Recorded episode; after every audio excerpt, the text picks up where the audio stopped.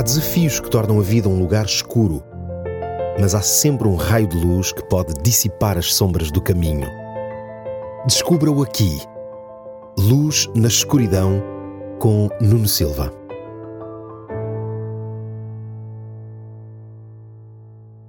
No programa de hoje, gostaria de refletir consigo sobre um episódio da Bíblia que se passou com Davi. Quando li este episódio, fiquei a meditar na quantidade de lições que estavam contidas nesta história. Mas vamos começar pelo contexto. Deus rejeitou o rei Saul pelo seu comportamento e nomeou Davi como novo rei de Israel, com Saul ainda em funções. Davi teve de fugir de Saul porque Saul o queria matar. De uma das vezes, Jonatas, o filho de Saul, que era grande amigo de Davi, ajudou a fugir da fúria do seu próprio pai.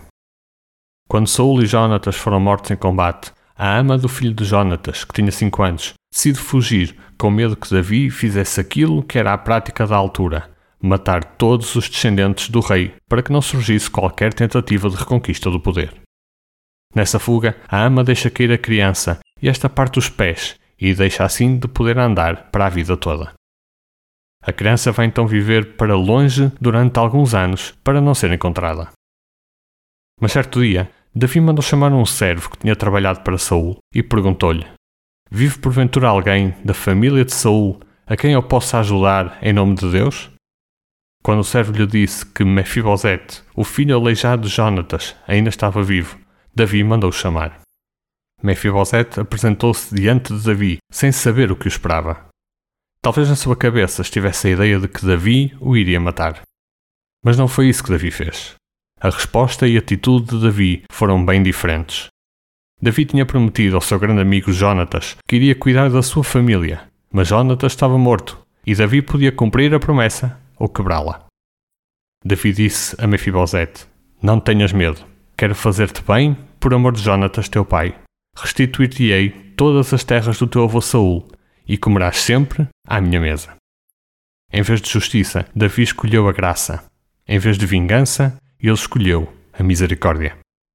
A partir daquele dia, Mefibosete passou a ter uma terra para si e para a sua descendência.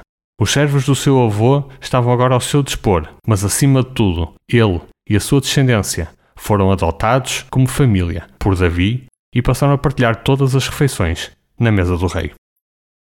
Esta atitude de Davi mostra, em primeiro lugar, a conduta que nós devemos ter em relação aos outros. Davi foi movido pela lembrança de um compromisso feito ao seu amigo e que ele não queria quebrar esse compromisso. Mas Davi foi também movido por algo que só Deus pôde colocar no seu coração e pode também colocar em cada coração de cada ser humano: graça e misericórdia.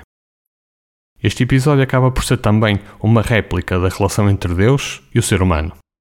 Aquilo que Deus quer dar a cada um de nós é a sua misericórdia e graça para nos poder restaurar à posição de filho que come na mesa do rei, em vez do aleijado que não tem nada e está a viver longe do palácio do rei. O meu desejo é que o programa de hoje o faça refletir profundamente em três aspectos muito importantes. O primeiro tem a ver com os compromissos.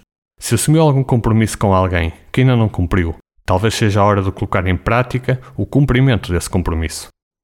O segundo é entender que os nossos atos devem ser construídos e fundamentados na graça e na misericórdia. Se em algum momento não agiu sobre estes princípios, chegou o momento de tentar reverter a situação, ou então de apenas pedir perdão. O terceiro aspecto tem a ver com a ação de Deus na sua vida. Deus está a chamá-lo lá de longe onde você está para passar a viver junto com Ele. Deixar de ser o abandonado para passar a ser o filho que come à mesa com o rei. Até ao próximo programa. Há desafios que tornam a vida um lugar escuro, mas há sempre um raio de luz que pode dissipar as sombras do caminho. Descubra-o aqui. Luz na escuridão com Nuno Silva.